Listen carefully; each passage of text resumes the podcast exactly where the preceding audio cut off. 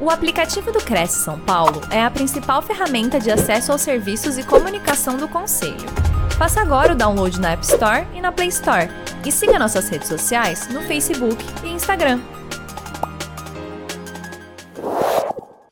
Olá, senhoras e senhores, muito boa noite. Sejam bem-vindos aí a mais uma live do Cresce São Paulo, do Conselho Regional dos Corretores de Imóveis do Estado de São Paulo, 4 de maio, 20 horas aí, dois minutinhos, ao vivo, então, como eu disse, pela TV Cresce, YouTube e Facebook, com Agnaldo Oliveira. Boa noite, Agnaldo, tudo bem?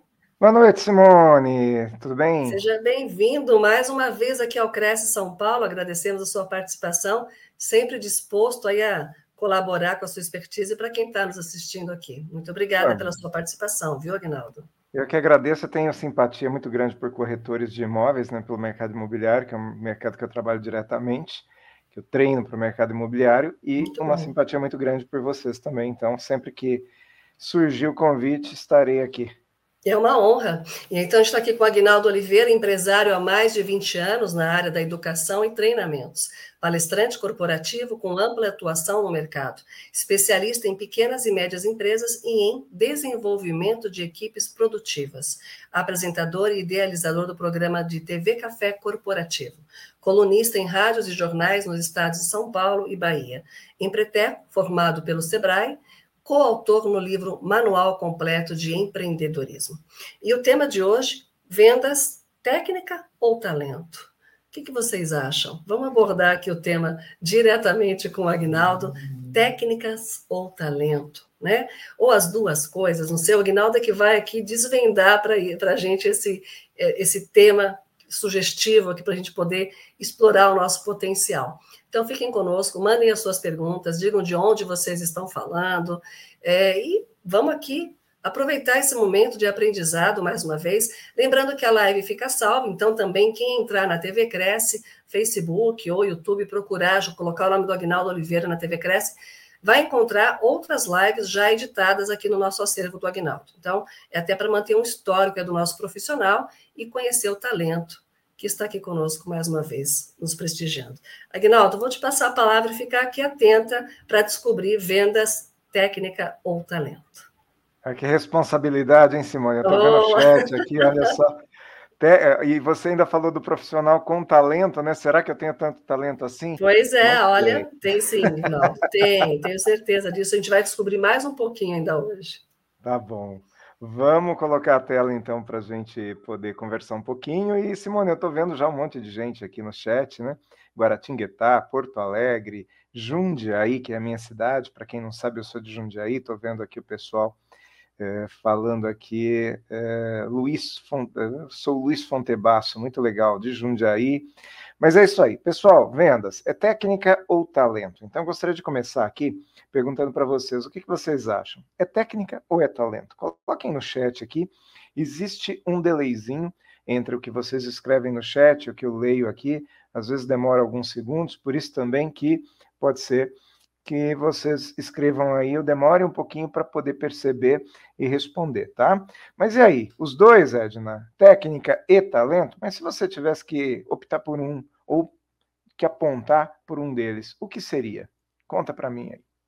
Bom, uh, vamos, antes de entrar nessa discussão sobre técnica e talento, deixa eu falar um pouquinho mais de mim aí, porque a Simone deu o meu currículo, mas ela não falou do mais importante. O mais importante está aqui, olha, minha família, né? A Thaís, a Monstro e o Fred. Olha que legal. Eu sou o homem dos cachorros, né? Adoro os cachorrinhos aqui e também faço esse trabalho que eu vou fazer hoje aqui com vocês, é um trabalho que eu faço continuamente, presencialmente é a minha principal atividade. Tem algumas pessoas que perguntam assim, Aguinaldo, você também trabalha ou só dá palestra? E as pessoas não têm noção do quanto que é trabalhoso fazer isso com responsabilidade, né? Isso que a gente faz aqui. Mas vamos lá. Como que as pessoas vendem? É, normalmente, quando se fala em vendas, o profissional de imóveis do mercado imobiliário, ele fala assim, mas não é exatamente comigo, né? Mas é, porque qualquer tipo de comercialização de área comercial precisa estabelecer uma metodologia, né? Então tem muita gente que, se eu perguntar para ele como é que ele vende o produto dele ou o serviço dele, ele faz essas perguntas assim: ó, você está precisando? Ele vende só para quem está precisando, para quem está procurando. Ele fala muito dos diferenciais dele. Ele vende pelo preço ou ele vende pelo networking, sabe, o tapinha nas costas, o almoço, né, te paga um almoço. Mas, enfim, essas pessoas que vendem através dessa metodologia, sabe, é, vendendo só aquilo que o outro está precisando, ou então é, tendo que trabalhar muito com preço, fica a depender de fatores externos. Ela não tem muito uh, o poder do sucesso dela. Ela coloca o sucesso dela nas mãos de outra pessoa. E, eventualmente, ela vende também. Então, o sujeito fala assim: puxa, eu fui lá na minha lábia, na minha habilidade e vendi. Então, dá certo também. Dá certo, mas que, com, com qual incidência? Então, vamos lá.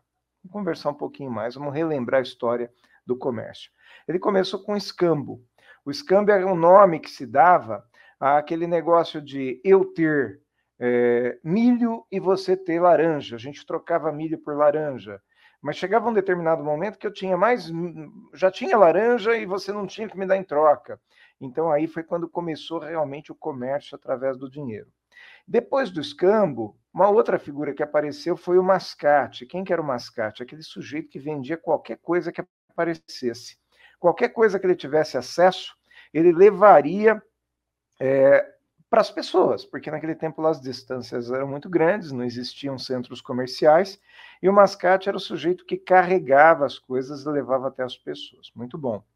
E posteriormente, nós tivemos aqui este modelo de comércio. Tá? Eu estou lendo o chat aqui, eu já vi que o Agostinho escreve aqui, olha, a técnica ajuda, mas sem talento não se faz nada. Legal, nós vamos ainda discutir mais sobre isso aqui. Mas qual que é a história do comércio? Vamos lá. Eu lembro que quando eu era criança, eu sou de 1972, tenho 50 anos, então lá nos anos 70 e 80, minha mãe ia para o mercado e o mercado tinha esse formato aqui, olha, que vocês estão vendo na tela. Era um balcão com a mercadoria toda para dentro do balcão. O cliente ficava para fora do balcão e o comerciante para dentro. Minha mãe, por exemplo, ela fazia uma lista de compras e ela ia para o mercado com uma lista de compras, ela pedia aquilo que ela queria, que estava na lista, o comerciante colocava na caixa, né, no, no, no balcão para ela, e ela levava embora. Então, repara que a minha mãe, ela ia para o mercado com a lista de compras e voltava para casa com as compras da lista. Ela comprava só aquilo que ela tinha posto na lista, só aquilo que ela tinha necessidade. A gente chama isso da era da necessidade. Posteriormente, o comércio descobriu que ele poderia vender mais se ele mexesse com o sonho das pessoas. E aí veio a era do sonho. Como que, o que, que mudou na era do sonho? O formato das lojas. Já já eu entro no mercado imobiliário, tá bom? Mas mudou o formato das lojas. Agora a loja era assim. Por isso que a gente chama de era do sonho. Por quê? A minha mãe continua indo no mercado hoje. Só que agora ela vai ao mercado com a mesma lista de compras, só que na lista de compras dela não tem maçã. Ela não colocou maçã. Só que a hora que ela passou por essa prateleira, ela viu a maçã e resolveu levar. Ou seja, ela vai para o mercado com uma lista de compras, é, mas só que ela volta para casa com as compras da lista e mais um pouco. Porque ela viu coisas lá que até então ela não estava lembrando que ela pensava que ela também poderia consumir. Bom, então, à medida que a gente conhece isso, já virou uma técnica, quer dizer, a gente já tem uma técnica, já existe um, uma estratégia, né? Mas calma lá que a gente já vai entrar mais nessa discussão. Bom, hoje nós estamos na era digital, tá? E a era digital muda tudo outra vez, porque tá tudo, eu não preciso mais ir ao supermercado. Agora o supermercado vem na tela do meu celular, não é isso? Então vamos lá.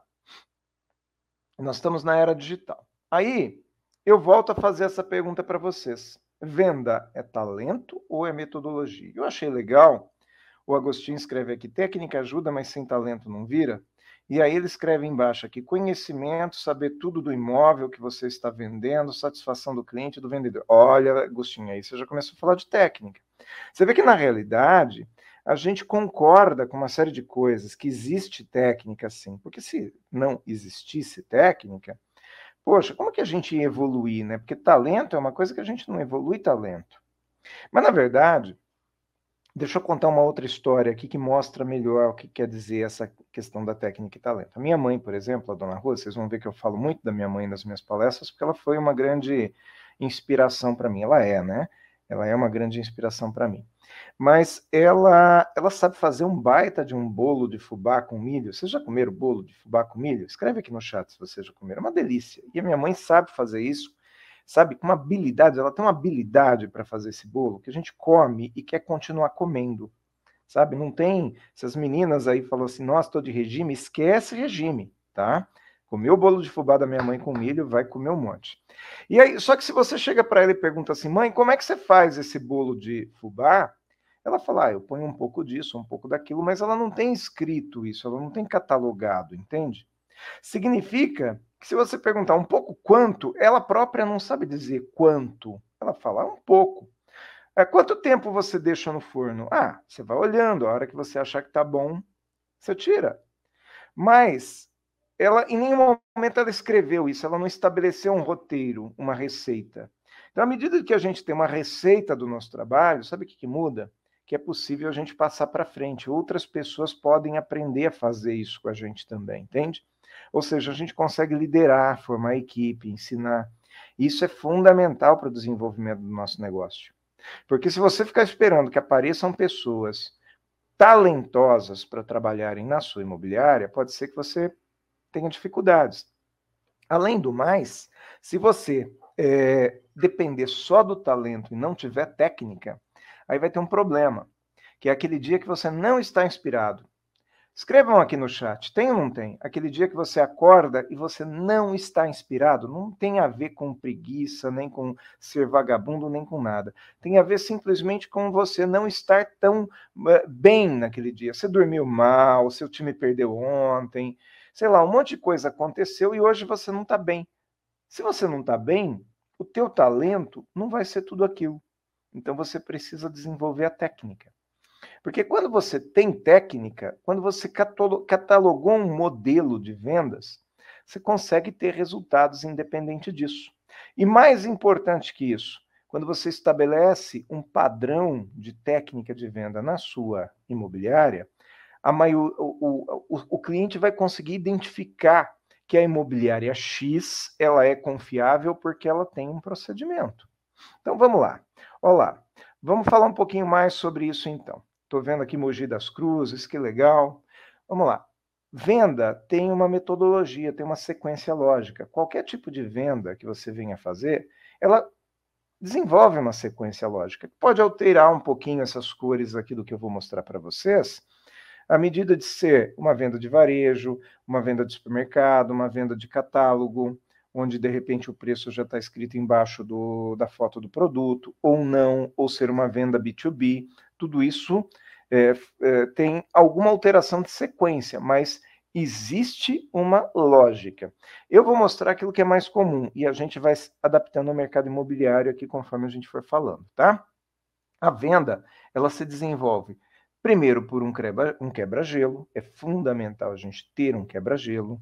É, depois nós vamos ter um institucional, é muito rápido, eu vou mostrar para vocês como que a gente faz e a importância de ter esse institucional, da gente falar sobre a nossa instituição, da nossa falar da nossa empresa. Tem corretor que já chega mostrando imóvel, nem fala de que imobiliário ele é, não, quando muito não fala nem o nome dele, tá? Então é muito importante falar, fazer esse institucional. Em terceiro, nós vamos fazer uma rápida pesquisa, depois é que a gente vai mostrar o produto, a negociação, vai enfrentar se tiver algum tipo de objeção.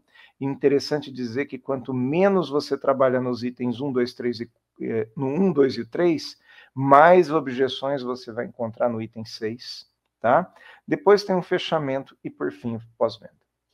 Como que a gente vai desenvolver isso tudo, então? Antes de passar para a próxima tela, deixa eu dar uma olhadinha aqui. O Osvan Leite escreve aqui, obrigado, Agnaldo, pela oportunidade. Penso ser importante técnica e talento, disponibilidade do reconhecimento, de que temos muito em conhecimento a ser adquirido. Legal, ou seja, nós estamos aqui fazendo essa live porque eu entendo isso como um estudo, é uma forma de capacitação. Eu estou há 30 anos nessa profissão como vendedor, como treinador da área comercial. Quantos cursos eu já fiz na minha vida? Muitos, muitos, muitos cursos. Que legal. Olha, mais um de Jundiaí aqui, Valdemir. Então, se a gente está se capacitando é porque é, é fundamental ter técnica, fundamental. Vamos lá. Primeiro é o quebra-gelo. Por que, que a gente tem que ter o quebra-gelo? Existia, existiu um autor lá dos anos 80, de um livro, de vários livros que eu li, e li muito esse autor, que ele dizia o seguinte: nós nunca temos uma segunda chance de causar uma primeira boa impressão. E a primeira impressão é a que fica. Se a primeira impressão é a que fica e a gente nunca tem uma segunda chance de causar a primeira boa impressão, porque se a gente for usar a segunda chance, quer dizer que já não é mais a primeira boa impressão, né? então a gente tem que causar uma primeira boa impressão. É fundamental essa primeira boa impressão. É claro que se você começou errado com o cliente, ainda dá tempo de consertar, mas dá mais trabalho.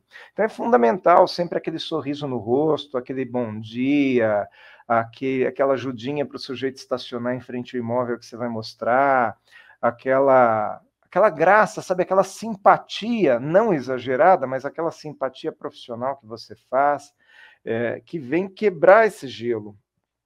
Se você percebe que a pessoa tem um adesivo no carro dela que faz alusão a alguma coisa que você conhece, você pode também fazer algum tipo de comentário, sempre muito superficial, para não entrar em polêmica, mas para adquirir, para trazer a simpatia da pessoa é, para o seu lado. Uma vez que você fez esse pequeno quebra-gelo, vai lá, cumprimenta a pessoa, né? A gente está é, voltando ao hábito de apertar a mão, né? No tempo da pandemia não tinha muito apertar a mão, era o, o soquinho, né? Mas agora a gente está voltando a isso. Então é importante a gente cumprimentar a pessoa, seja, de, é, seja dando a mão, seja ainda um pouco à distância, mas sempre ser é, simpático, estar trajado de uma forma que também seja condizente com a nossa profissão, né? Não estou pedindo para ninguém usar terno, mas é importante você estar trajado de uma maneira que você consiga causar simpatia na maioria dos seus clientes. Pode ser que você pegue um jovem é, do rock and roll com a camiseta do Metallica, tá certo, mas é mais fácil você causar uma primeira boa impressão você estando um traje semi-social do que se você estiver com a camisa do Metallica e de repente pegar uma pessoa um pouco mais conservadora, que a gente nunca sabe quem tem, né? Então é muito importante a gente fazer essa primeira boa impressão. E o institucional, o que, que é? Às vezes é o ato de você dar o cartãozinho para o seu cliente. Esse simples ato, antigo já, de você dar o cartãozinho, ou de você substituir esse momento do cartãozinho por alguma coisa, já te ajuda nesse institucional. Sabe por quê? As pessoas não escolhem o imóvel só pelo imóvel. Elas escolhem o imóvel também pela confiança que ela tem no interlocutor, naquele intermediador.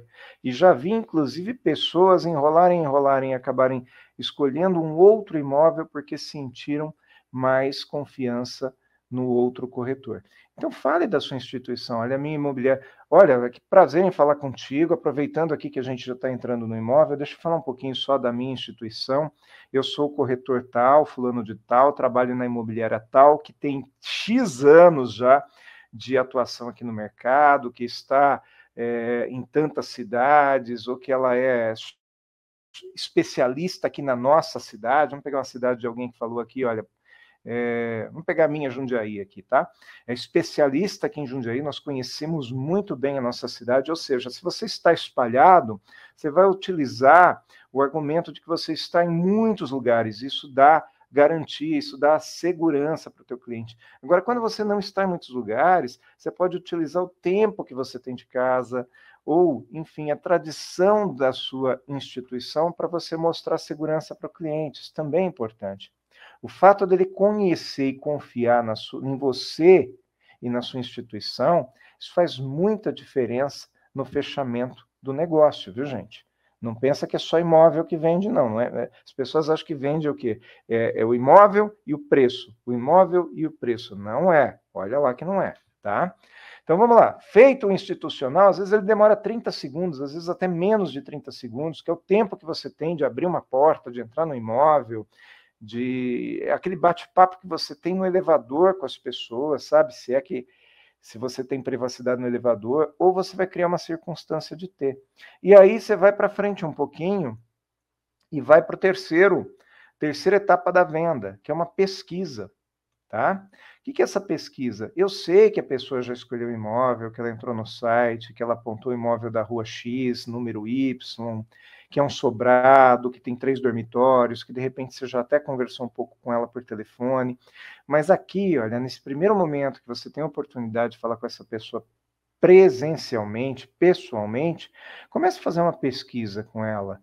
Pergunte algumas coisas. E o que, que você está procurando exatamente? Né? Você já sabe se é um imóvel para residência, se é para comércio, isso tudo você já sabe, mas pergunte de novo, sabe, de uma outra forma. É um comércio, né? Que tipo de comércio que você vai desenvolver aqui? Ah, é uma escola. Uma escola como? Ou é um, um, restaurante? Que tipo de restaurante é? Vai perguntar, se é residencial, mesma coisa. Você pergunta, são muitas pessoas que vão morar né, nesse imóvel. Por que, que você pergunta? Procura não ser invasivo, mas ao mesmo tempo mostrar para a pessoa que você está fazendo uma pesquisa, que até para poder orientá-la melhor. E à medida que você vai tendo informações a respeito da necessidade dessa pessoa, você também vai instigando coisas que você já sabe daquele imóvel, porque na maioria das vezes você já conhece.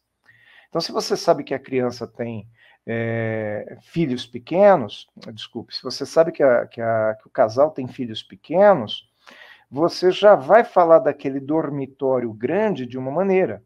Às vezes é uma casa de dois dormitórios, cujo um dormitório é bem grande, você já vai falar de uma maneira. Ou às vezes é um, um imóvel que tem quatro dormitórios, então você já não vai mais falar do, do dormitório grande, você vai falar do, dos vários dormitórios, sempre baseado nas informações que você já tirou da pessoa. Então, olha só como, como tem bastante técnica, isso não é talento, gente. Isso pode ser aprendido, é desenvolvido. E acima de tudo, por quê? Porque a gente faz isso de forma racional. É, se você puder, Felipe, coloca a minha tela inteira aqui, coloca a minha imagem inteira aqui na tela. Tira um pouquinho, não, o contrário, tira um pouquinho aqui, é, para eu falar com o público. Olha só, pessoal, quem curte aqui esporte, quem curte futebol, quem curte Fórmula 1, quem curte tênis, eu, por exemplo, tô, ultimamente tenho jogado beach tênis, tá? Um baita de um esporte gostoso. Sabe que a gente vai lá? Primeira vez que a gente vai jogar beach tênis, a gente acha que é só bater na bolinha e fazer ela passar para outro lado.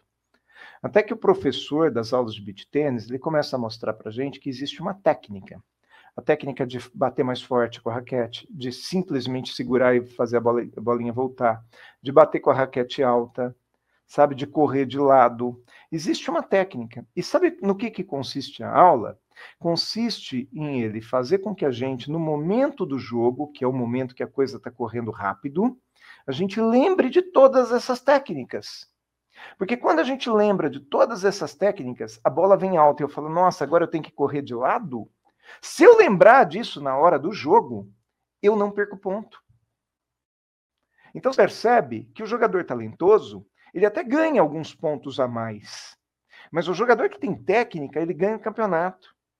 E o vendedor é a mesma coisa. Tá? Então não deixe de ser técnico fundamental. Se você puder, Felipe, pode voltar a tela para mim aqui. Então, eu estou na pesquisa, eu estou perguntando para o meu público para depois eu poder utilizar, é, sabe, para eu fazer o quarto passo. Qual é o quarto, o quarto passo? É fazer entrega. Mas antes de fazer entrega, deixa eu ensinar uma coisinha bacana que eu sempre usei na minha vida. Eu trabalhei muito tempo com cursos, com escola. Então, quando eu estava nesse terceiro passo aí que eu fazia pergunta para o meu candidato aluno, né, para o meu futuro aluno, é, eu já tinha catalogado, preste bem atenção, tá? Vou até trocar de tela aqui para vocês. Ah, eu vou falar disso já já, tá? Que eu esqueci.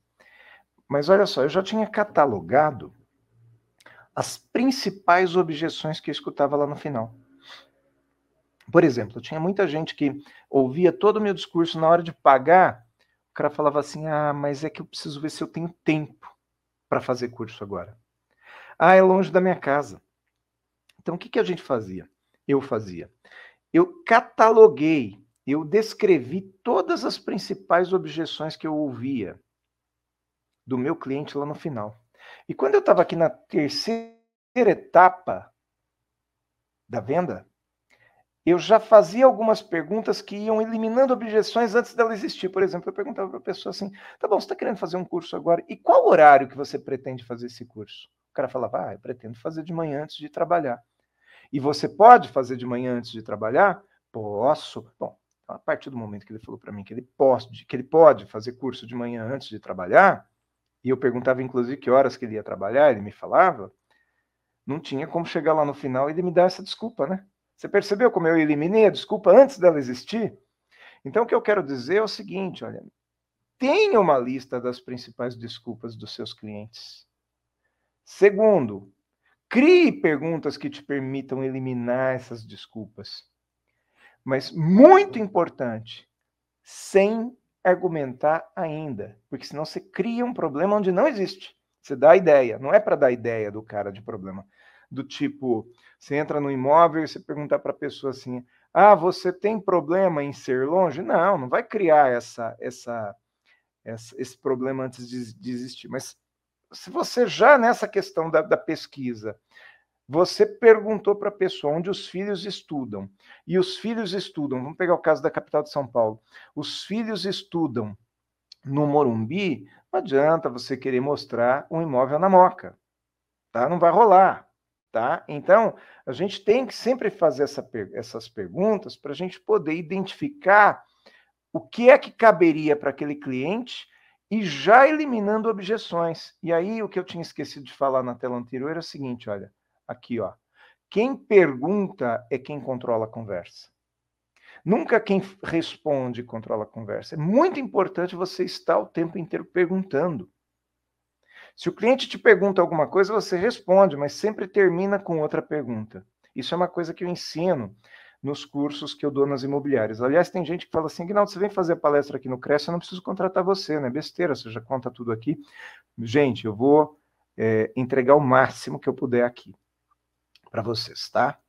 Toda, todo evento que eu participo, eu entrego o máximo que eu posso. Mas lá, com você, na, na sua uh, empresa, quando eu estou trabalhando só contigo, eu consigo aprofundar mais, eu, consigo, eu tenho mais tempo, eu desenvolvo mais coisas. Então eu entro em mais detalhes, tá? Agora é sempre assim, quem pergunta é que controla uma conversa. E aí existe uma técnica de você sempre estar com a palavra na tua mão, ou seja, perguntando. Você controla a conversa, tá? Vamos voltar lá. Quarto passo é a entrega da solução. Então, quando eu entrego o imóvel, é que nem Lego, eu já vou entregar o imóvel que realmente vai encaixar com ele, porque assim, tem corretor que eu vejo que o cara, ele, como ele não faz uma boa pesquisa, e vocês podem escrever aqui no chat que eu vou identificar. Ele não faz uma boa pesquisa, o que, que ele faz? Ele começa a mandar um monte de link de imóvel para o interessado. Sem nem saber se aquele interessado tem habilidade com tecnologia. Muitas vezes é uma pessoa que nem tem habilidade com tecnologia. Você manda oito links para o cara olhar, ele não vai olhar nenhum dos oito. Ele vai olhar o primeiro, o segundo, já perdeu a conta, não sabe qual que ele já, que ele já olhou, que ele não olhou, ele larga o celular de lado e não vê mais nada. E você perde o cliente porque você não conseguiu atender aquele cliente da maneira adequada. Então, o que, que é ideal? Ideal é que você primeiro faça você um filtro. Entregue os imóveis que realmente você acredita que pode fazer sentido para aquela pessoa, tá? Porque muita oferta confunde o cliente, muitas opções confunde o cliente. Se você chega para um cliente e pergunta para ele assim: "Qual a cor que você mais gosta?" Ele pode responder qualquer cor, pode falar assim: "Azul". Agora, se você pergunta para o seu cliente: "Qual a cor que você mais gosta? Vermelho ou amarelo?" Você percebe que você já fechou isso aí, né? Você já deu menos opções. Então, aí ele vai falar amarelo. Se você dá muita opção, a pessoa fica confusa. Qual a cor que você mais gosta? Vermelho, amarelo, azul, laranja ou cinza? Pô, o cara já nem lembra qual foi a primeira cor que você falou, entendeu? Ele fica confuso, não escolhe nenhuma. Ou escolhe qualquer uma que depois não compra. O que eu quero dizer é que sempre é muito importante você apresentar os imóveis que você acredita que vai dar mais certo para aquele cliente. Ah, Agnaldo, uma vez eu apresentei um imóvel despretensiosamente e fechei, vendi uma baita de uma casa. Tá bom, mas foi uma vez. A estatística mostra que quando você apresenta menos alternativas para o cliente, ele escolhe com mais facilidade. É que nem restaurante. Você vai num restaurante, tem 11 páginas no menu, você nem sabe mais qual que você pede. Você pede qualquer um fica confuso. Agora, quando você vai a um restaurante tem menos páginas no menu, não é que tem menos possibilidades, mas o garçom ele te apontou já dois pratos você já fala assim: ah, eu acho que eu vou nesse aqui. É mais fácil escolher. Vamos para a tela, Tiago? Obrigado. Olha lá, então entregue aquilo que realmente seu cliente precisa ou aquilo que pode encantá-lo. Você já fez esse filtro. Um pouquinho mais à frente aqui. Nós existimos, isso aí é um mantra que eu carrego, viu? Nós existimos para resolver o problema dos outros, não o nosso. O nosso problema é resolvido à medida que a gente resolve o problema dos outros. Tem muito profissional de área comercial que vai trabalhar pensando na comissão. Como ele só está pensando na comissão, ele não consegue resolver o problema do cliente. Se ele não resolve o problema do cliente, ele também não ganha comissão. As pessoas nos pagam para resolver o problema delas, não os nossos. Se eu chegar para vocês e falar, galera, eu estou precisando fazer um treinamento amanhã, quem pode me contratar? Alguém vai me contratar? Ninguém. Agora, se eu trouxer aqui realmente uma solução para o teu problema, é muito provável que você queira me pagar para ter essa solução. Faz sentido isso para vocês? Então, veja, dinheiro é que nem gato. Quem tem gato em casa? Escreve aqui no chat para eu saber. Quem tem gato em casa? Se você tem gato em casa, você sabe que se você corre atrás do gato, ele corre de você. Enquanto que se você faz amizade com, com o gato, ele pula no teu colo. O dinheiro é igualzinho. Se você trabalhar só pelo dinheiro, o dinheiro vai correr de você. E se você trabalhar bem, fizer questão realmente de resolver o problema do seu cliente, da sua imobiliária, lembrando que seu cliente é tanto quem vende quanto quem compra, você tem os dois caras são seus clientes, você não tem que pender nem para um lado nem para o outro. E na locação, mesma coisa, viu? Tanto o locatário quanto o locador, os dois são seus clientes.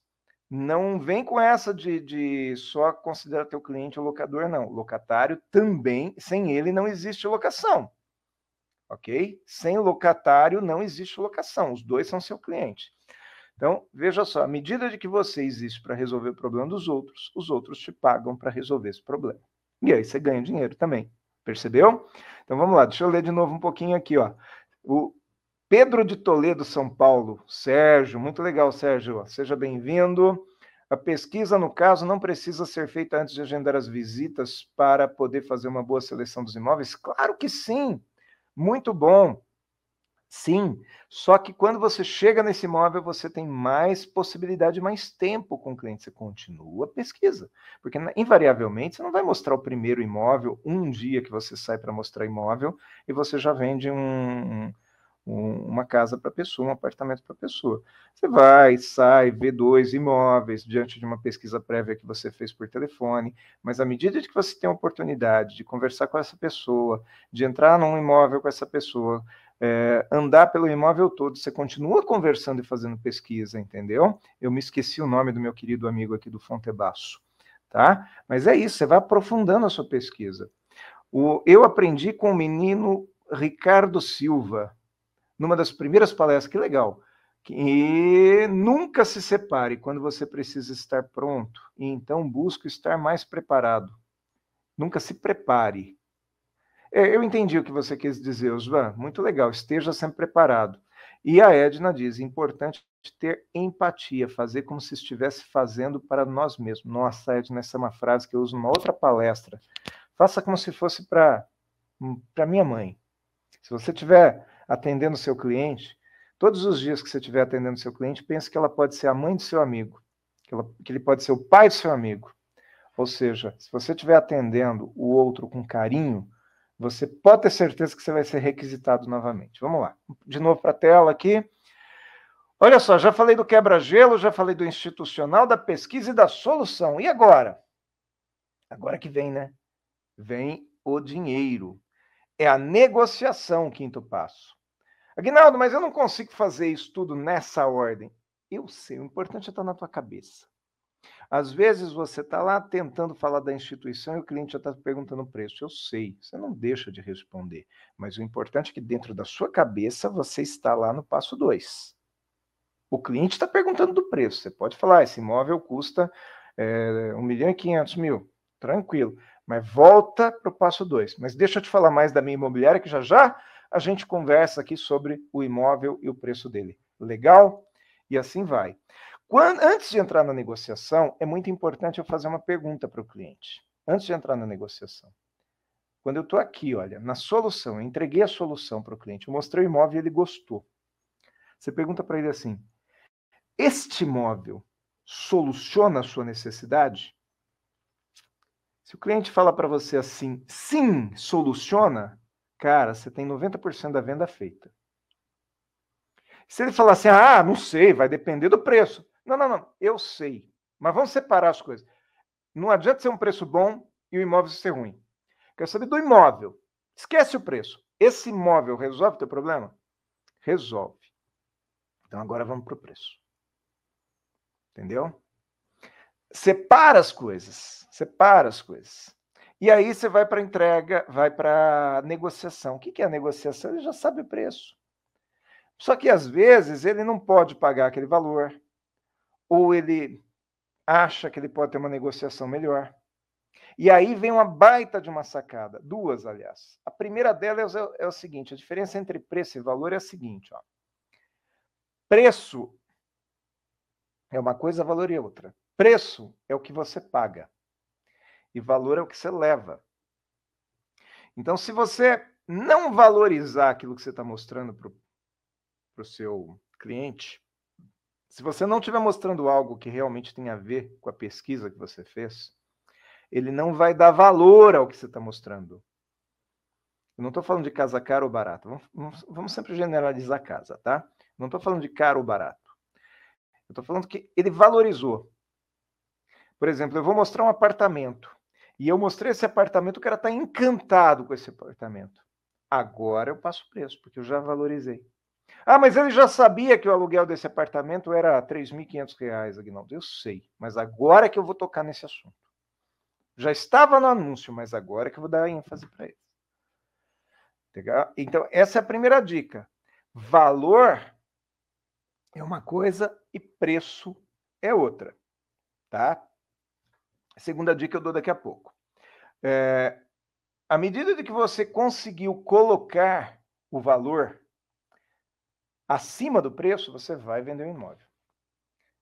Quando a pessoa fala para você, olha, adorei, mas putz, não sei se eu consigo pagar 3.500 de aluguel por mês, você faz o seguinte: você senta com a pessoa numa cadeira, cadeira de plástico que tiver ali no imóvel, não importa, pega um papel do seu caderno, senta com ela e ensina ela a fazer uma proposta. Não adianta você falar assim, ah, faz uma proposta e me manda. Cara, falar faz uma proposta e me manda é a mesma coisa de falar o seguinte: se vira. O cliente não sabe fazer proposta. E muitas vezes ele não faz uma proposta porque você não ensinou. Senta com ele, rabisca. Ajuda essa pessoa a fazer a proposta. Depois que você ajudou a fazer a proposta, saiu a proposta ali, rabiscou no papel, aí você formaliza dentro do seu padrão aí, seja por e-mail, pelo, WhatsApp, ou até assinando uma, um formulário, cada um de nós, em cada região do país tem aí um hábito, né? Você fala assim, tá bom, você está fazendo uma proposta de esse imóvel que é 3.500, você está fazendo uma proposta por 3.200. Se eu conseguir negociar por 3.200, está fechado, ou seja, você fecha com ele primeiro para depois você negociar com a outra parte, entendeu? Porque é muito comum o cara te fazer uma proposta e você vai negociar com o vendedor, o vendedor topa, a hora que volta para o comprador, ele já não quer mais fazer. Mas por quê? Porque não houve o compromisso. Entendeu? Não houve um comprometimento. Então, esse comprometimento não é nem a assinatura, porque muitas vezes a assinatura é o que menos vale. O que vale é aquele negócio. Tá bom, por 3.200 está fechado, Posso fechar por 3.200? Entendeu? Se eu conseguir esse valor, está fechado, ou seja, eu criei o compromisso com o meu cliente. Agora eu vou para o meu outro cliente, para o vendedor. Ok? E pode ser que lá aconteça a mesma coisa. O cara fala: não, 3.200 de jeito nenhum. Tá bom. Quanto é que você chega? 3.300 no mínimo. Aí você faz a mesma coisa. Tá bom, se eu fechar por 3.300 com aquele cara que quer alugar seu apartamento, tá fechado? Não, aí eu fecho. Bom, aí é que você vai para o outro lado, entendeu? Senão você fica que nem uma bolinha de ping-pong. pulando de um lado para o outro da rede e não vai fechar nunca, porque deixa os dois irritados. Ok? Então você trabalha tecnicamente. Olha só, perceba que não é só talento, é técnica, é muito técnica, tá? E aí fechou a negociação. Pode ser que ainda apareça alguma objeção. Na maioria das vezes não vai aparecer, mas se aparecer, você lida com ela, porque você já fez a listinha das objeções. Agora, deixa eu contar um negócio para vocês. Se o passo 2, o passo 3 e o passo 4 não tiverem bem feitos, quando você chega nesse aí, vai ter um monte de objeção. Tem muita gente que desvende. Por que, que desvende? Porque tem um imóvel ideal num preço ideal e tem um monte de objeção e aí fica com um caminhão cheio de objeção, não consegue lidar e perde a venda do imóvel. Então, muito importante você ir um passo por vez, cada coisa do seu lugar, sabe? Cada passo de uma vez. Não pode ter pressa de fechar um imóvel. Também não pode ficar demorando muito, porque daí vem outro corretor. Lembra que enquanto esse cara está vendo imóvel com você, ele está vendo com outro corretor também, tá? Em outra imobiliária, outro imóvel e assim por diante. Então, é sempre no time. Não pode perder o time, mas também não pode ter pressa. Legal? Porque a pressa ela acaba desvendendo. Vamos lá. Depois de ter resolvido eventuais objeções, aí você fecha. O que seria uma eventual objeção? É, você já avaliou tudo, você já viu lá no passo 3, você já fez a pergunta se ele tem a fiador, tá? Se esse fiador tem dois imóveis, porque tem alguns proprietários ou algum, algumas imobiliárias que o jurídico exige que, o, o que ainda exista um, um, fiador com dois imóveis, ou com seguro fiança, ou seja lá o que for, né? cada um no seu padrão. Ou se é uma venda, você vai verificar se o imóvel é financiável, se quem está comprando tem realmente condições de financiar e assim por diante. Você já verificou isso. Aí entrou negociação. Quando você está na negociação, só está faltando negociar. Mas de repente você negociou, chegou naquele valor que era o valor que ia fechar. Aí o cara fala assim: então, eu queria só um tempo, de hoje para amanhã, para tomar essa decisão. O que, que, é isso? É uma objeção. Por que, que ele está com essa objeção? Porque ele está inseguro. E por que, que ele está inseguro? Porque teve algum ponto, teve algum ponto nessa negociação que deixou ele inseguro. Ou, eventualmente, porque ele tem um outro imóvel que também está negociando. Então, o que, que você faz nessa hora? Brigar com ele não resolve. Quanto mais você brigar com ele, mais ele se fecha. Inicialmente, você fala assim: ah, claro, né? tá bom. Agora, deixa eu te perguntar uma coisa. Para a gente também não perder a negociação, não perder a oportunidade por causa de um dia. Conta para mim, qual é o ponto que está pegando? E aí, meu amigo, sabe o que, que vai fazer diferença nessa hora? Quando você tem que olhar no olho dele e falar assim: qual é o ponto que está pegando? Sabe, o que é que faz diferença nessa hora? É aquela apresentação institucional que você fez lá no elevador, lá atrás.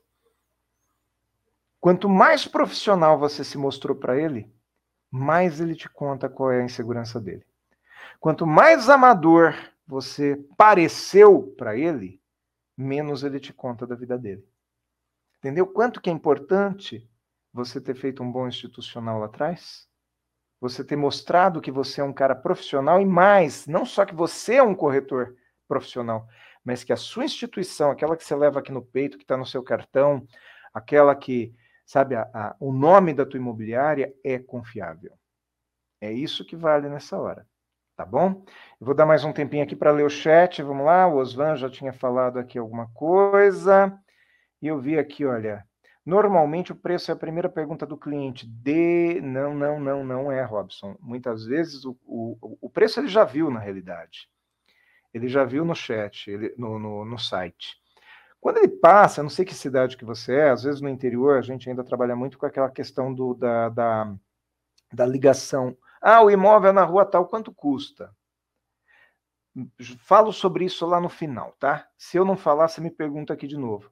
Mas existe até uma forma da gente atender o cliente para primeiro valorizar para depois passar preço, tá, Robson?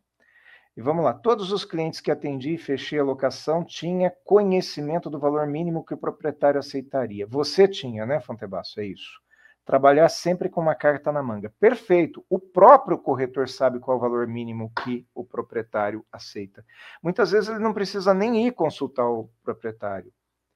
Porque o proprietário já fala, estou alugando esse imóvel aqui por 4 mil mensais, tá? Vou pegar um valor baixo aí, né? 4 mil mensais, ou se é um imóvel comercial, lá, 30 mil reais mensais o aluguel desse galpão, eu aceito no mínimo 24,5, 25 mil.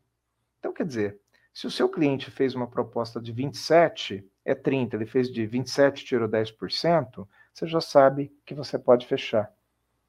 Entendeu? Mesmo assim, você não fala para ele, ah, eu, eu pago 27. Não, então tá fechado. Porque daí ele vai saber que você tinha carta na manga. O que, que você faz? Você fala, tá bom, vamos formalizar a proposta, eu mando para o proprietário e ele aceitando, a gente fecha. Você formaliza, você faz a, formalização. Tem corretor que perde venda por ansiedade, por querer atropelar processo, tá? Não pode atropelar processo.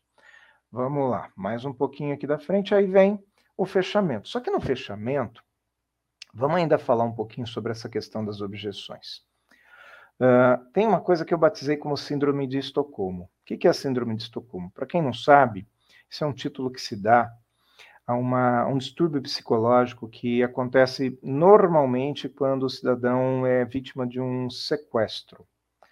Ah, isso foi catalogado lá na década de 70, na cidade de Estocolmo, lá na Europa, por isso que é chamado de Síndrome de Estocolmo.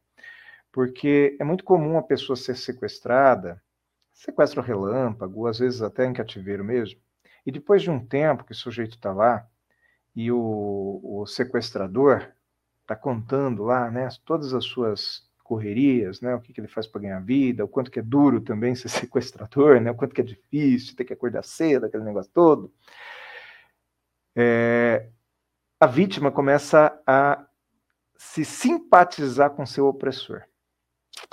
Embora o cliente não seja seu opressor, mas muitas vezes o, o corretor ele, se, ele começa a se simpatizar tanto com o cliente que ele começa a engolir todas as desculpas do cliente. E daqui a pouco ele está desvendendo porque ele não consegue valorizar o imóvel para o cliente que compra e nem valorizar o ato da venda para o cliente que vende. Ele começa a ter dó do cliente. Ah, seu Antônio, realmente esse imóvel era da sua mãe, não dá para vender barato. Para o seu Antônio tem um valor sentimental, que o imóvel era da mãe dele, mas para quem compra é só um imóvel. Então a gente não pode entrar nessa síndrome de Estocolmo com o nosso, com o nosso vendedor. E eu já estourei o tempo aqui que eu dei para Simone, meu Deus. Mas vamos lá rapidinho, Simone, vou terminar aqui, tá? Que eu falo demais, né? Então não tenha medo do seu cliente. O problema é quando a gente começa a ter medo do cliente. Ao ter medo do cliente, a gente desvende. E por fim, vamos voltar aqui, ó. Já falei de todos esses atos, agora o último é o fechamento. E o fechamento é, é simplesmente bater o martelo. Eu não pergunto mais para o cliente se ele quer fechar. Eu levei a proposta dele, a proposta dele foi aceita pela outra parte. Eu volto para ele já com a mão estendida. Parabéns, o imóvel é seu. Ou parabéns, sua casa está vendida. Ponto. É só assinar aqui. Não tenha medo de fechar, tá? Ter medo de cliente desvende também. E por fim, não abra portas que já estão fechadas, tá? E por fim, o último passo é o pós-venda. O que é o pós-venda? Não deixe de fazer pós-venda. Porque você alugou o imóvel para mim, nunca mais você olhou na minha cara, nunca mais você fez um contato comigo. Fica com meu WhatsApp. Tá? Daqui a algum tempo pergunta, já mudou? Daqui a algum tempo perguntou, pergunta para mim, e aí, ficou boa aquela aquele escritório que você tentou manter e ver a abertura que o cliente te dá. Tem cliente que te dá abertura, tem cliente que não te dá. Se é um cliente investidor, você sempre faz contato com ele, sempre vai mandando alternativas, oportunidades. Avalie qual é o, o, a periodicidade que esse cliente aceita de boa receber suas mensagenzinhas. Um pós-venda é sempre um pré-próxima venda. E às vezes aquele locatário pobrinho, sabe, que alugou um apartamentinho de mil reais com você, daqui a pouco ele está comprando um imóvel. Quem que ele vai procurar para auxiliá-lo? Pensa que o pós-venda pode ser uma pré-próxima venda, tá? Pessoal, vamos para a gente finalizar o nosso evento de hoje. Aqui eu estou vendo aqui o número de pessoas que tem na sala. Eu vou pedir uma coisa para vocês, com todo, de todo o coração. eu quero que vocês façam o seguinte: antes da gente falar aqui do looping do pós-venda, eu quero falar do Alfredo. O Alfredo é esse cara que está aqui de frente, aqui para vocês, de terno preto, ele é palestrante também, ele tirou essa selfie aí.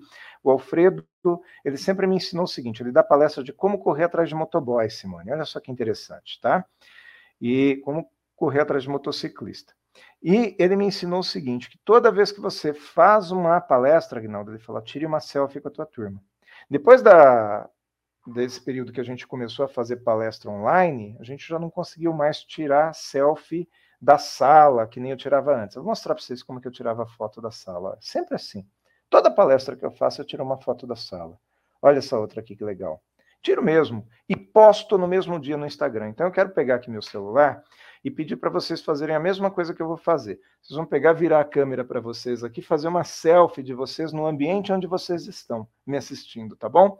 Vocês fazem assim uma deitadinho e uma aqui em pezinho, tá? Faz assim também. Por quê? Porque eu vou pedir para vocês fazerem uma coisa que é muito bacana aqui para nós que trazemos o conteúdo para o palestrante. Eu quero que vocês postem isso no Instagram e me marquem, tá bom? Meu Instagram está aqui. Posso deixar aqui para vocês? Vocês me marquem. Ainda tem mais cinco minutinhos de palestra depois disso aqui tá? Mas eu gostaria de coração que você já vou olhar aqui, ó. Quem já tiver no Instagram aí já vai me seguindo. Me faz isso agora, porque depois vocês vão esquecer. Já pega seu celular, já me segue. Quem está assistindo pelo celular, só printa essa tela aqui para poder fazer isso depois, não perder o resto da, da live, tá bom? Fechou? E vamos dar segmento aqui, que tem mais dois minutinhos de palestra. Eu já estou olhando aqui no Instagram, já tem gente me seguindo aqui, show de bola, tá? Depois eu mostro para vocês e vocês postem a foto, tá? Postem a foto que vocês tiraram. Posta nos stories que fica mais legal. Sabe aquela brincadeirinha do Fusca Azul? Eu tenho uma palestra que eu falo da brincadeirinha do Fusca Azul. Quanto que a molecada anda na rua procurando Fusca para poder dar um soco no amiguinho do lado. É igual corretor de imóvel que anda na rua procurando oportunidade de negócio. Corretor de imóvel, que é corretor de imóvel de verdade, profissional, que se valoriza, ele anda na rua e, a, e o zoinho dele vai para onde ele vê um imóvel que pode encaixar para aquele cliente que ele quer. Viu o imóvel fechado, o que, que ele faz? Ele já vai captar. A oportunidade de captação de um negócio para você é como se fosse um Fusca azul que você viu. Você está num churrasco no domingo e alguém fala, estou precisando mudar de casa, ou puxa, minha casa tem dois dormitórios, eu preciso três, é um Fusca azul que passou na sua frente. Você não pode perder a oportunidade de resolver o problema das pessoas, tá? E vamos falar sobre approach. Hoje está muito comum as rodadas de negócio. Printem essa tela. Eu estourei o tempo, eu só tenho mais cinco minutinhos aqui para não estourar além daquilo que eu combinei com a Simone. Quando você vai para uma rodada de negócios, é muito importante você conseguir fazer o seu speech rapidamente, tá? E conseguir ali chamar a atenção das pessoas. Então, aqui tem uma receitinha para você fazer uma apresentação do seu negócio nas rodadas de negócio. Os BNIs da vida, muito provavelmente tem gente aqui que participe. Seu nome, sua empresa, o que você resolve, um case de sucesso, um pedido, repete seu nome e fala da sua empresa. A sua empresa não é não é um, um, uma coisa decorativa. A sua empresa é muito importante para você, tá certo? Então, meu nome é Agnaldo, eu trabalho na empresa tal, na imobiliária tal, que é a principal imobiliária aqui da minha cidade, especialista em, em vendas de alto padrão. Um case que eu quero contar para vocês é que na semana passada a gente encontrou um imóvel para falando de tal que queria isso, isso, isso e deu certo. Eu sou Agnaldo e a minha empresa é, é tal, a melhor da cidade.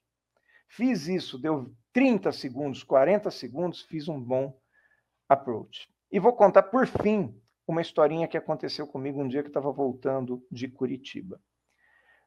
A importância da gente saber fazer as coisas rapidamente desse approach ser mínimo. Porque se eu tiver, às vezes, que conversar com tem gente que fala assim, em 30 segundos eu não consigo falar de mim, eu não consigo falar do meu negócio.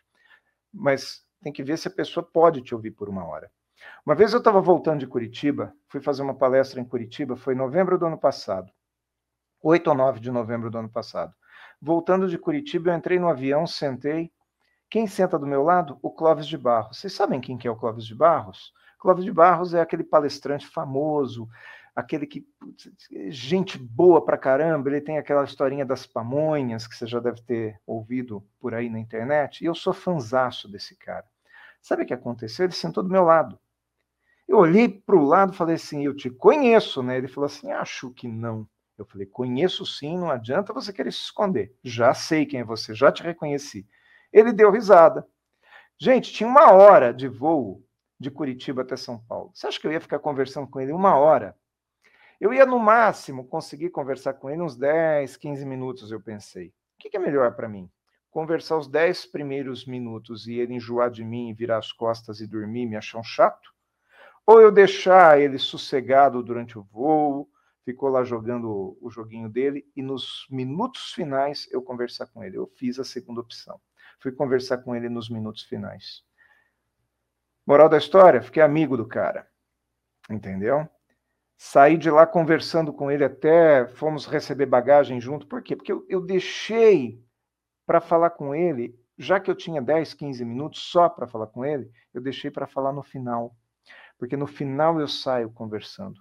E nós tivemos uma conversa extremamente simpática. Então a gente tem que saber que tem hora que menos tempo é mais oportunidade. Não adianta a gente querer ficar o tempo inteiro insistindo e roubando o tempo das pessoas. Menos é mais, na maioria das vezes, tá bom? E esses approaches de rodadas de negócio, elas são muito importantes para o resultado nosso e para a captação de clientes. Bom, é isso aí. Muito obrigado, obrigado por me ouvirem. Espero que vocês tenham gostado. Me desculpa, viu, Simone? Eu estendi um pouquinho mais do que o tempo que a gente combinou, porque eu realmente comecei a conversar aqui. A hora que eu vi, eu acho que o relógio passou mais rápido. Tá bom? Vou colocar aqui meu Instagram novamente, se vocês puderem deixar na tela para o pessoal pegar, ou então a gente põe no chat, né, Simone? Tá mutada, Simone. Pode colocar na tela, com certeza, para a gente poder acompanhar aqui mais uma vez. Aliás, eu queria que você colocasse na tela, Aguinaldo, porque uhum. eu achei muito legal, só a gente concluir, memorizar um pouquinho, aquela roda da técnica ao talento. Os oito passos que você coloca ali naquele. Porque uhum. isso, vai. Porque ali tá, ali esse, eu acho que a gente tem que seguir essa sua apresentação, esse, esse, esse passo a passo, os oito passos que você colocou aqui, né? O quebra-gelo. Você explicou cada um deles assim com maestria, com propriedade, a gente foi acompanhando, mas é, é muito conteúdo assim para gente, a gente absorver, pegar esse teu conhecimento. Então, por isso que a live fica editada, gente, para a gente poder rever o conteúdo aqui e não perder esse passo a passo e o pós-venda também, que é muito importante, porque é aquele que o Agnaldo falou, né? Hoje você aluga, amanhã você está comprando. Então, isso é muito importante, sim. Mas voltemos lá então para o seu Instagram, para deixar o seu, o seu, as suas mídias ali é, nos comentários. Eu vou, Agnaldo, você já citou aqui, pode, pode voltar lá, viu, Agnaldo? Pode voltar na tela lá, deixar só nós dois aí, que eu vou só vou repassar aqui, não vou fazer as perguntas que já foram feitas, mas para destacar todos que nos acompanharam e para que também você lembre aí dessas pessoas que logo, logo estão já te seguindo aí no Instagram. A Irene Dias, que é de Porto Alegre, o Alan Nóbrega, que é de Guaratinguetá, logo se entrou com a gente aqui no comecinho da live, a Edna Oliveira, o Fonte Basso participou bastante também, o João Luiz Bortoleto, o Agostinho Gomes, Carlos Câmara, Carlos Alves Santos, Odaleia Carvalho Ramos, Maceió Alagoa nos acompanhando, João Luiz Bortoleto, que falou agora aqui, né, de Valinhos, a Edna Oliveira, o Marcos é de São José do Rio Preto, a Vera Regina, ela coloca também muito ansiosa para aprender mais, e aprendeu, né, Vera? Com certeza. Percival da Costa, de Presidente Prudente, o Osvan, que participa bastante conosco também de Recife, Pernambuco, Reginaldo Santos, também de Recife, olha que bacana. O Agostinho Gomes, que já citou aqui a participação, Alves Corretor, Maria de Fátima Barbosa, Robson Penner, Imóveis Moema. Quanta gente você atraiu para nossa live aqui, Aguinaldo? Parabéns, olha que legal. O Alves Corretor de novo aqui, o Osvan também colocando, Valdemir Pérez Correia, e vai aqui repetindo a participação de quem nos acompanha. em destaque aqui, muito boa a apresentação, de forma sucinta, enfim. Agnaldo, não podia ser diferente, eu não tinha outra expectativa dessa superação desse encontro com você aqui para esse tema. E eu estava aqui lembrando, eu ia te perguntar, quando você estava chegando no finalzinho da live, sobre o Fusca Azul, porque eu me lembro que alguém tinha falado, alguma live em especial, sobre essa abordagem do Fusca Azul. Eu ia perguntar quando você colocou na tela, eu falei, era o Agnaldo, eu sabia que, era você, tinha, que você tinha trazido para nós esse conteúdo, que é muito interessante, eu não sabia da história, e realmente, assim, a gente tem que estar atento a detalhes, procurando esse Fusca azul sempre, porque ele às vezes está do nosso lado, a gente não percebe, né, Agnaldo? Então, Sim. tem tudo isso também para a gente ficar atentos aqui. Agnaldo, eu vou. Simone, só... só mais uma coisinha, só mais uma é. coisinha. Aqui no, no meu Instagram tá errado aqui o nome Agnaldo, é A-G-U-I-N-A-L-D-O. Se o Mateus, se o Felipe tiver aí no background, assim, tá sim, tá sim. Já, vai, já vai corrigir, já coloca tá de novo corrigir. na tela. Mas pode Você... seguir, Simone, desculpa. Enquanto eles corrigem lá, já corrigiu. Está certinho agora? Aham, agora sim. Agnaldo, palestrante. Perfeito. Eu, não, eu vou daqui a pouco adicionar também aqui, tá? Estava aqui Nossa. atenta a você, não mudei da minha telinha. Mas amanhã, Agnaldo, a gente tem às 10 horas, sexta-feira, Cresce Esclarece, TikTok e a sua aplicabilidade no mercado imobiliário com a convidada Andréia Pinheiro. Então, Uh, todas as sextas às 10 é o Cresce Esclarece, e esse tema aí sobre TikTok, a sua aplicabilidade no mercado imobiliário. E à noite, às 20 horas, o professor Júlio César Sanches com o tema Direito de Vizinhança. Então, olha só que a gente aborda todos os nichos aí para que tenhamos profissionais competentes integrados aí no, no conhecimento do mercado imobiliário. Foi maravilhoso tê-lo aqui, Aguinaldo. Foi mais uma vez assim é, uma aula magna, como eu costumo dizer, quando a gente tem o palestrante que se dispõe, está aí na sala com a gente no backstage desde as sete e meia, se preparando, se preparou muito antes, mandou é, através do, do link do YouTube, mandou para sua rede de contatos também. Esse é o diferencial, Agnaldo. A gente percebe que você não veio só apresentar um conteúdo, você veio entregar realmente o seu conhecimento e já preparou aqueles seus convidados especiais para quem você previamente também mandou o link de participação desta noite, dessa live. Então, esse é o diferencial de quem está no mercado, de quem quer realmente é, ter a técnica e ter talento para fazer o negócio, para fazer essa roda que o Agnaldo apresentou aí, girar né, no eixo, nessa engrenagem direitinho. Então, a gente tem que estar tá acompanhando aqui a TV Cresce, YouTube, Facebook e principalmente aqui o Agnaldo no seu Instagram e também no seu site. Agnaldo, eu não sei se você tem mais um conteúdo, mais alguma coisa para estar tá passando, o pessoal já já comentou bastante aqui, quero agradecer a participação de todos, agradecer você mais uma vez. A interação foi ótima, porque enquanto perguntavam, você já estava na dinâmica de estar tá respondendo, isso é muito bom. Vai chamando até mais participação e, e respondendo aqui a quem está na sala no momento exato. Então, quero te agradecer agradecer a todos que ficaram presentes conosco também e te passar para as considerações finais, Agnaldo. Muito bom, quero agradecer ao pessoal aí que esteve com a gente na live, quem escreveu no chat, quem também não escreveu, mas continua prestando atenção, e convidar novamente esse pessoal a se contatar comigo. Eu faço treinamentos para o mercado imobiliário já há bastante tempo, para vendas há mais tempo ainda. Enfim, se vocês procurarem aí pelo meu nome na internet, vão ver que eu tenho trabalhado bastante e gosto disso que eu estou fazendo, sabe? Então, um dia, só para finalizar aqui, Simone, alguém me falou assim: Poxa, Aguinaldo, com que, que quando eu saí da, da. Eh, vendi a minha última empresa, né, que era a escola, alguém falou para mim assim: agora você vai fazer o quê?